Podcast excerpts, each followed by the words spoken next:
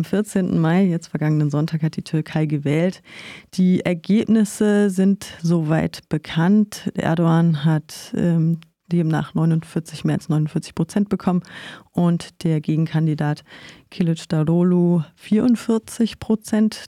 Demnach kommt es meines Wissens auch noch mal zu einer Stichwahl. Wir haben gestern auch im Interview mit dem Kollegen Jan, unserem Türkei-Experten, auch eine relativ einen guten Überblick über die politische Lage und auch die, die wirtschaftliche Lage bekommen. Jetzt wollte ich aber noch mal mit eurer Hilfe eben schauen, wie es den Leuten vor Ort geht und was da so abging. Denn es gab verschiedene Angriffe auf Wahlhelfer, das habe ich auf Twitter gesehen. Ähm, also die Leute würden tätlich angegriffen, es ist von Wahlfälschung die Rede, auch vereitelte Versuche der Wahlfälschung und Manipulation. Was für Einblicke habt ihr da? Also was klar ist, ist, dass ähm, diese Wahl die Gesellschaft noch mehr polarisiert hat, als sie sowieso schon ist. Und ähm, das Ergebnis verheißt nicht viel Gutes für die Menschen, die dort leben, insbesondere für die Frauen. Also Erdogan war gezwungen, um an der Macht zu bleiben, mit noch nationalistischeren, mit noch ähm, islamistischeren Gruppierungen ein Bündnis einzugehen. Ähm, da steht zum Beispiel die Forderung nach Aufhebung des Wahlrechts für Frauen im Raum.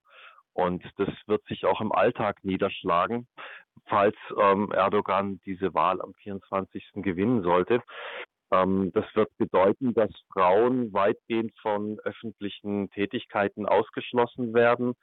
Ähm, das Ergebnis wird bedeutet auch, dass diese ganze Repressionen, wie sie ähm, im Osten permanent zu erleben sind, weiter zunehmen werden weil Erdogan gezwungen ist, an seine neuen Bündnispartner irgendwelche Zugeständnisse zu machen. Also wenn man bisher dachte, dass eine Steigerung nicht möglich ist, sie wird möglich sein. Und ähm, die Menschen in Rojava zum Beispiel haben sehr, sehr stark auf die Türkei geschaut, was in dieser Wahl passiert und ähm, haben gehofft, dass endlich mal ein bisschen Ruhe einkehrt. Sie sind immer noch von täglichen Bombardierungen und Angriffen durch die Türkei äh, betroffen diese Angriffe, werden weitergehen und sie werden weiter auf diesem niedrigen Niveau weitergehen.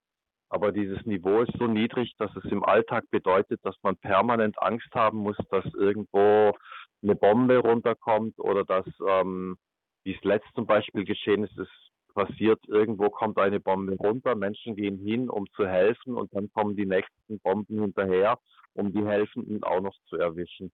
Und das wird einfach weiter fortdauern. Es ist sehr deprimierend zu sehen, was da gerade passiert. Nach der Einschätzung unseres Kollegen Jan ähm, war die, waren die Eingriffe in die Wahlfreiheit der Menschen, also manche Leute wurden gerade in den oppositionellen und kurdischen Gebieten ja aktiv vom Wählen abgehalten.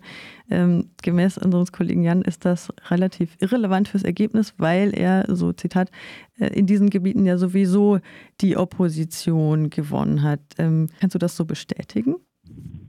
Also ich würde dem so nicht zustimmen, weil es kommen ja auch noch hinzu, was ist zum Beispiel in den Erdbebengebieten passiert mit den Wählern. Das heißt, dass ähm, insbesondere zum Beispiel in Marasch oder ähnlichen Städten die AKP sehr viel Wählerinnen und Wähler dazu gewonnen hat. Aber das Problem war, dass wer in Erdbebengebieten wählen wollte, aber nicht mehr dort wohnte, musste zurückkehren, musste also quasi in seine kaputte Heimatstadt zurückkehren, um dort wählen zu können. Und ähm, da wissen wir, dass die AKP alles dran gesetzt hat, dass Busse fahren, wie es nur geht, aber dass auf der anderen Seite Flugzeuge, die von Istanbul in die kurdischen Bereiche geflogen sind, einfach dummerweise technische Defekte hatten. Also da war schon auch auf der Ebene ein Ungleichgewicht und deshalb hat es sehr wohl eigentlich meiner Meinung nach einen Einfluss auf das Wahlergebnis. Wir haben auch Berichte, dass ähm, zum Teil ganze Wahlurnen durch Militär beschlagnahmt worden sind. Wir haben Berichte, dass ähm, Militär nachts um halb zwei, zwei dann mit Säcken geschultert, ähm, voll mit Stimmen in Wahllokale reingegangen sind. Also da, wie groß der Wahlbetrug ist, lässt sich schwer abschätzen. Aber dass er stark war, das ist keine Frage. Es ist auch keine Frage, weil ähm, die Wahl für Erdogan ja sehr bedrohlich war. Hätte er verloren, ähm, oder wird er verlieren, verlieren, dann ist die Gefahr, dass er und seine ganze Kamarilla einfach im Gefängnis landet und er wird alles tun, damit er diese Wahl nicht verliert. Und ähm, vor dem Hintergrund ist es schwer einzuschätzen, wie groß dieser Wahlbetrug war. OSZE-Wahlbeobachterinnen und Beobachter haben sich zum Beispiel gar nicht in diesen östlichen Teil reinbewegt, also in den kurdischen Teil. Und ähm, ja, so ist meine Einschätzung dazu. Deswegen waren ja auch die Befürchtungen, dass die innenpolitische Lage komplett eskalieren wird mit Armee und Polizei, die übergriffig wird, ähm, um genau ja, ein Ablenkungsmanöver oder was auch immer da zu starten. Ähm, ich habe auch ein, ein, anderes Bild auf Twitter gesehen, da war ein Wahllokal abgebildet, ähm, von einer Schule, in der gewählt wurde, die nach einem Vordenker der Jungtürken, die für den Genozid an den ArmenierInnen verantwortlich sind, benannt ist. Mhm. Und der äh, Kommentar dazu war von Ismail Küpeli, unserem Korrespondenten, damit die Türkei irgendwann demokratisch und pluralistisch wird, muss mehr passieren als nur ein Regierungswechsel. Was muss denn da passieren? Ähm, was muss passieren? Oh je, das ist, eigentlich ist es wenn man sich die Geschichte der Türkei anschaut, sehr deprimierend. Und zwar die schon mit Atatürk hat es begonnen. Es ging, dass diese, wie soll man sagen, diese Prämissen des türkischen Staats sind eine Sprache, eine Fahne. Ähm, es wird versucht, alles, was irgendwie nicht türkisch ist, auf türkisch zu trimmen. Das heißt, unterschiedliche Ethnien, wie sie in der Türkei tatsächlich vorhanden sind, werden gezwungen, sich zu assimilieren. Das wurde zum Teil mit Prügelstrafen in Schulen passiert. Ähm, es ist aber auch mittlerweile immer noch sehr präsent, diese Assimilierung. Und dieses, dieses Ding, dieses Bild, dass es eine Sprache zum Beispiel geben muss, das ist in der Türkei sehr, sehr weit. Also wenn man sagt, hier ist immer die Rede von einer sozialdemokratischen CHP, was eigentlich völliger Quatsch ist. Das ist einfach eine nationalkonservative Partei. Also die wollen ähm, die wollen ebenfalls ihren, ihren türkischen Nationalismus durchsetzen und der bedeutet sowieso nichts Gutes für alle Menschen, die nicht türkisch, ethnisch türkisch in der Türkei sind oder auch drumherum sind.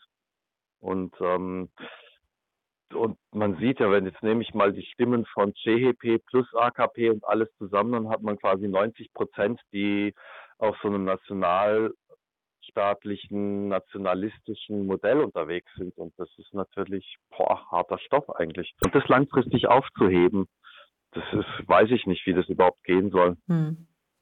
Deswegen umso wichtiger, dass es euch gibt und eure Arbeit, das Kurdistan-Soli-Komitee. Ihr habt ja oft einmal Küfas in der Susi und im Luftschloss wie kann man euch und eure Arbeit und die kurdische Bevölkerung denn unterstützen in der Türkei und auch in, in Syrien oder zu dem, also Rojava ist ja ein mhm. autonomes Gebiet, gehört aber völkerrechtlich immer noch ja. zu Syrien. Ne? Also unsere Arbeit kann man natürlich dadurch unterstützen, dass man einfach mitmacht. Jetzt haben wir, genau, wir haben einen Telegram-Kanal, aber wir haben regelmäßige offene Treffen. Äh, das nächste wird allerdings erst im Juni stattfinden. Und zwar. Ich glaube 20.06. Jetzt steht auf eurem Flyer. genau, ich habe den Flyer halt nicht in der Hand. genau. Eben, es wird ein offenes Treffen stattfinden, könnt ihr mitmachen. Ihr könnt natürlich zu unseren Küfers kommen, was auch wichtig ist. Das ist immer die Augen, die Ohren offen halten, wenn ähm, vom kurdischen Verein oder von anderen Organisationen irgendwelche Veranstaltungen stattfinden. Hinkommen, hingehen und zeigen, dass, ähm, dass man sieht, was passiert. Genau. Und natürlich bei den nächsten Wahlen jetzt am 24. hinfahren als Wahlbeobachterin, Wahlbeobachter. Wer da ähm, mitmachen will, äh, kann sich gerne bei uns melden oder direkt bei Jivaka Azad, die quasi vermitteln, wie man zur Wahlbeobachterin werden kann. Mhm. Okay, vielen Dank. Also das ist sehr wichtig. Also diese Wahlbeobachter sind sehr, sehr wichtig. Mhm. Was mir gerade noch eingefallen ist, ähm, Konflikte zwischen ähm, kurdischen, türkischen äh, Bürgerinnen und Bürgern und ähm, national Türken, sage ich jetzt mal, hier äh, werden ja auch hier in Deutschland ausgetragen. Beobachtet ihr das auch? In Freiburg ist es relativ ähm, entspannt, was das angeht, aber man muss nur weitergehen nach Stuttgart oder andere Städte. Da ähm, kommt sehr oft zu Eskalationen bei irgendwelchen Demonstrationen, bei irgendwelchen Veranstaltungen. Also das ist wirklich ein reales Problem. Und dazu kommt ja auch noch die Kriminalisierung, ähm, da die PKK ja, als Terrororganisation eingestuft ist und teilweise auch schon auf die ähm, bunte gelb-rot-grüne Flagge geschaut wurde vom Staatsschutz, Schutz, ähm, da das ja angeblich eine Verklausulierung nur sei von ja. der Unterstützung ja. der PKK. Also bei dieser Kriminalisierung, das ist wie so, wie so ein Zugeständnis der deutschen Regierung an die Türkei, Sie wollen ja immer schauen, dass sie ihr Schäfchen im Trocknen haben. Das heißt, keine Flüchtlinge wollen sie hier haben, die aus Syrien kommen könnten. Ähm, sie brauchen die Türkei in der NATO, die dann quasi so ihre Südostflanke beschützt. Das ist so dieses Narrativ der Regierung. Und um das zu erhalten, müssen sie immer wieder Zugeständnisse bringen. Also eine Kriminalisierung der kurdischen Bewegung ähm, gehört einfach schon quasi mit zum zum im Repertoire. Ähm, gut ist es deshalb nicht. Das heißt, äh, für kurdische Menschen, aber auch im Alltag heißt es, dass sie, sobald sie sich irgendwo politisch engagieren, sind sie von deutschen Staaten bedroht.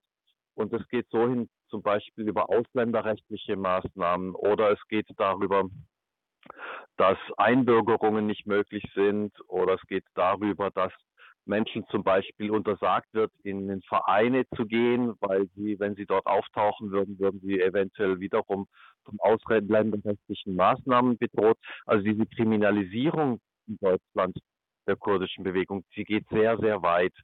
Ähm, und sie folgt einfach diesem Narrativ. Erst gestern ist ein 19-jähriger junger Mann ähm, Bäckereigeselle in die Türkei abgeschoben worden. Warum passiert das? Ein kurdischer Mann wird in diesen totalitären Staat abgeschoben. Was mit dem jungen Mann passiert, kann man sich an fünf Fingern ausrechnen. Aber wie Wahlgeschenk, das muss auch noch passieren. Und ähm, da ist die deutsche Regierung, und zwar jede Regierung, diese, die Vorgängerregierung und die Vorvorgängerregierung sind da letzten Endes einfach die Büttel der türkischen Regierung. Das ist erbärmlich.